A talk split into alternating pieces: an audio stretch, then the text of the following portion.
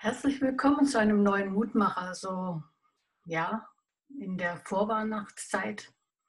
Und was liegt näher, als in dieser Zeit auch ein bisschen ähm, mal zu schauen, so in die Richtung der Geburt von Jesu, die wir heute in zwei Wochen feiern.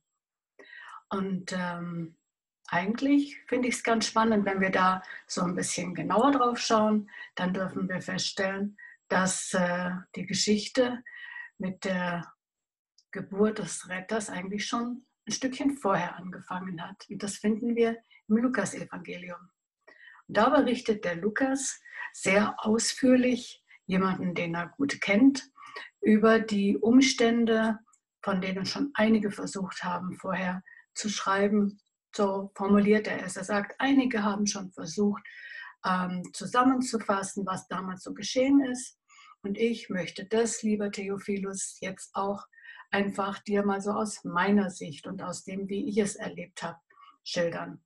Und so beginnt er und erzählt im Lukas-Evangelium im ersten Kapitel darüber, dass es zu der genannten Zeit schon einen Priester gab, ähm, der, nämlich der Zacharias, und der gemeinsam mit seiner Frau schon sehr alt und sehr betagt war. Und dieser Zacharias, der erlebte etwas, was ein Priester, wenn überhaupt, nur ein einziges Mal in seinem Leben erfahren durfte, nämlich, dass er einmal im Jahr äh, zu einem bestimmten Zeitpunkt in das Allerheiligste durfte. Und das war etwas, was durchs Los entschieden wurde und was, wie gesagt, nur einmal im Leben eines hohen Priesters äh, vorgekommen ist, dass er ins Allerheiligste durfte. Und äh, als dem Zacharias diese große Ehre widerfahren ist, als er also wusste, okay, jetzt ist der Tag da, er darf ins Allerheiligste, ähm, da war das für ihn etwas ganz Besonderes. Das geht jetzt aus dem Lukas-Evangelium nicht direkt hervor, aber wenn man die Rahmenbedingungen weiß, die Kultur weiß, dann weiß man, dass das ein ganz besonderes Ereignis im Leben eines Priesters war. Auch weil es seinen Tod unter Umständen bedeuten konnte, wenn er denn nämlich nicht wirklich reinen Herzens war, wenn nicht alle Vorschriften, die es damals galt zu erfüllen, erfüllt worden waren. Und so kannst du dir vorstellen, wenn du weißt, ähm, du bist gerufen, ins Allerheiligste zu gehen, dann tust du alles, damit du auch wieder lebendig aus dem Allerheiligsten rauskommst, aus der totalen Nähe zu Gott.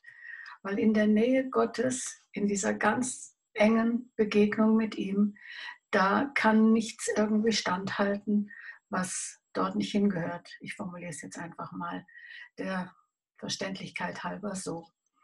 Ähm, genau aus diesem Grund hatte der hohe Priester auch immer Mm, ein Glöckchen um seinen Fuß, um sein Fußgelenk und auch eine Schnur, wo man hätte ihn, falls er die Begegnung mit Gott nicht überlebt hätte, ähm, herausgezogen hätte. Nun war es beim Zacharias so, dass er sich eben vorbereitet hat und dann also den Dienst im Allerheiligsten verrichtet hat und plötzlich erscheint ihm ein Engel.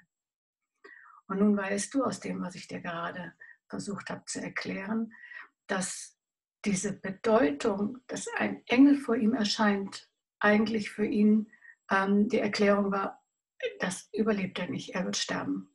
Also es hat ihn ein totaler Schreck durchfahren. Und äh, der Engel sagt aber zu ihm, du, Zacharias, fürchte dich nicht. Und ähm, das ist was wirklich Besonderes gewesen in diesem Augenblick, denn ähm, wenn du mit dem sicheren Tod rechnest und dann aber eine Botschaft bekommst, wie sie der Zacharias dann bekam, dann merkst du erstmal, was für Dimensionen von der einen Erwartung hin zu dem, was du dann bekommst, liegen. Und ähm, vielleicht ist es auch für dich heute eine Botschaft. Äh, vielleicht hat man dir Gott als ähm, den Grausamen, als den Strafenden, als den Richtenden äh, nahegebracht. Und du traust dich so überhaupt nicht in seine Nähe. Aber ich darf dir heute sagen, ähm, Gott erwartet jeden, der sich mit, mit seinem Herzen ihm zuwendet und äh, zu ihm hinkommen möchte, erwartet er. Und zwar mit einem Fürchte dich nicht. Und äh, der Zacharias, der darf noch viel mehr hören, weil die Bibel sagt so ganz am Anfang im Lukas-Evangelium, dass er und seine Frau ihr Leben lang danach getrachtet haben, die Dinge so zu machen, wie sie in Gottes Augen richtig waren.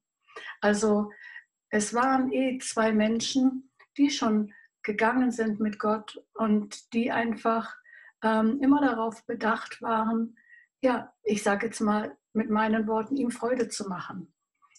Und ähm, sie hatten aber einen großen Kummer, sie hatten keine Kinder, weil Elisabeth unfruchtbar war. Und nun waren sie schon beide hochbetagt und vom Verstand her wäre es überhaupt nicht möglich gewesen. Und dann, dann kommt das, was der Zacharias aus dem Mund des Engels hören darf. Da heißt es nämlich, dass er ähm, erhört worden ist. Der Engel sagt zum Zacharias, du, deine Gebete sind gehört worden und ihr werdet einen Sohn bekommen und du sollst ihn Johannes taufen, also Johannes nennen. Und ähm, jetzt denk dir mal, du hast im ersten Moment mit dem Tod gerechnet und dann wird dein Herzenswunsch erfüllt. Du hast vielleicht damit gerechnet, wenn du zu Gott kommst, dass er dich zuerst mal straft, dass er dich zuerst mal niedermacht, wenn er dich denn überhaupt wahrnimmt. Und dabei möchte Gott dir einfach einen Herzenswunsch erfüllen. Ich möchte sagen, hey, komm zu mir, ich will dir was Besonderes sagen. Und ähm, so hört der Zacharias diese frohe Botschaft. Ähm, er hört, und das ist etwas, was ich mir ehrlich gesagt für mich selber auch wünschen würde, ähm, dass ich so ein Mensch bin, der dem Zacharias zugesagt wird. Da heißt es nämlich, dass eben die Elisabeth diesen Sohn bekommt. Und dieser Sohn, ab Vers 16 heißt es, wird viele Israeliten zum Herrn, ihrem Gott, zurückführen. Er wird viele Menschen, die sich von Gott abgewendet haben, zurückführen zu Gott. Er wird mit der Kraft und dem Geist vom Elia erfüllt sein und er wird vor dem Herrn, also vor Jesus hergehen. Jesus war ja noch nicht geboren, also die Elisabeth war ein bisschen in der Zeit vor der Maria, bevor sie die frohe Botschaft gehört hat. Ähm, durch den Johannes, also durch ihn, werden sich die Herzen der Väter zu ihren Kindern zuwenden und die Ungehorsamen werden ihre Gesinnung ändern und sich nach denen richten, die so leben, wie es Gott gefällt. Also der Engel sagt dem Zacharias, ihr werdet einen Sohn bekommen, der ähm, den Menschen, die im Ungehorsam zu Gott leben, helfen wird, wieder zurückzufinden zu Gott und in den Gehorsam mit ihm zu kommen, so zu leben, wie es Gott gefällt, weil letztendlich darin ihre Freiheit, ihre Freude und ihr Frieden liegen. Und das ist mal eine richtig coole Botschaft. Wenn du einen Engel triffst, der das sagt von dir oder von deinen Kindern, hey, dein Kind wird dafür sorgen, dass mehr und mehr Menschen zu Gott finden, das finde ich schon eine sehr ähm, berührende Botschaft. Aber der Zacharias war erstmal total, ähm, wie sagt man auf Neubayerisch, geflasht oder überrumpelt. Auf jeden Fall konnte er damit gar nicht umgehen, weil er gesagt hat, so ungefähr, wie soll das gehen? Ähm, schau mich mal an, ich bin alt und meine Frau ist auch nicht mehr jung. Okay. Und ähm, auch das sind oft so Argumente, die uns Menschen sofort einfallen. Wir schauen auf unsere Umstände, wir schauen auf uns, wir schauen auf unsere Schwachheiten unser Versagen aus der Vergangenheit. Wir schauen auf unsere Finanzen, auf unseren körperlichen Zustand und fragen uns, wie soll das gehen? Bei Gott ist nichts unmöglich. Das finden wir auch im Lukas-Evangelium noch an einer anderen Stelle, wenn es dann später heißt, ähm, wie die Maria äh, ihren Sohn angekündigt bekommt. Aber jetzt sind wir immer noch hier bei Zacharias und bei Johannes. Und ähm, Fakt ist, dass dem Zacharias jetzt erst einmal der Mund verboten worden ist, denn ähm, er hat es mit einem Engel zu tun gehabt und ich habe noch keinen Engel gesehen. Ich weiß nicht, ob ich sagen soll, leider tatsächlich. Ähm, denke ich mir, ist das eine solche Begegnung, die ich vielleicht gar nicht so aushalten würde. Ähm, wissend, dass sie da sind, dass sie um uns sind, weil die Bibel das sagt.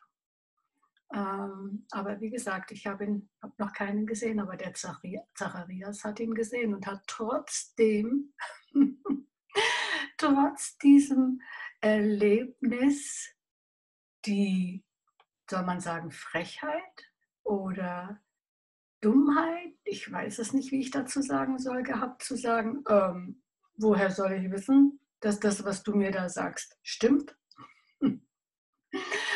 ja, und dann muss der Engel zu ihm sagen, du weißt du was, jetzt wirst du mal eine Weile nichts mehr sagen, erst wenn der Johannes geboren ist.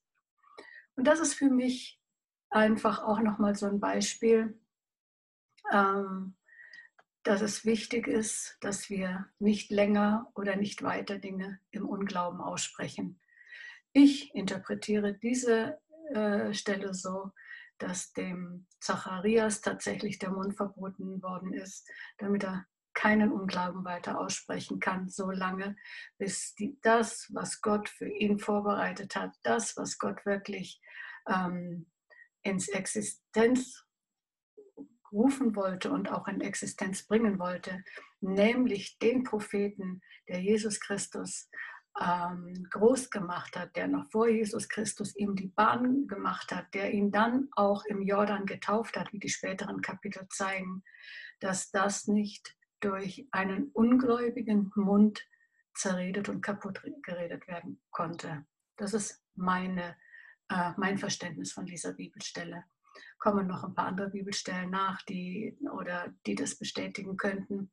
Aber ich glaube, für heute ähm, reicht es mal, wenn du hörst, ähm, der Gott, der auf dich wartet, der sagt, fürchte dich nicht. Und ich habe etwas für dich vorbereitet, ähm, das du dir gewünscht hast, beziehungsweise das etwas ist, was ähm, wichtig ist für die weitere Zukunft. Und äh, in diesem Sinne, ich schaue mal, dass wir die nächsten Tage weitermachen mit ja, einfach der Weihnachtsgeschichte. Ich freue mich, wenn ich dich wieder dabei haben darf, wenn du mitgehst ein Stück auf dem Weg und äh, wünsche dir einen gesegneten Advent.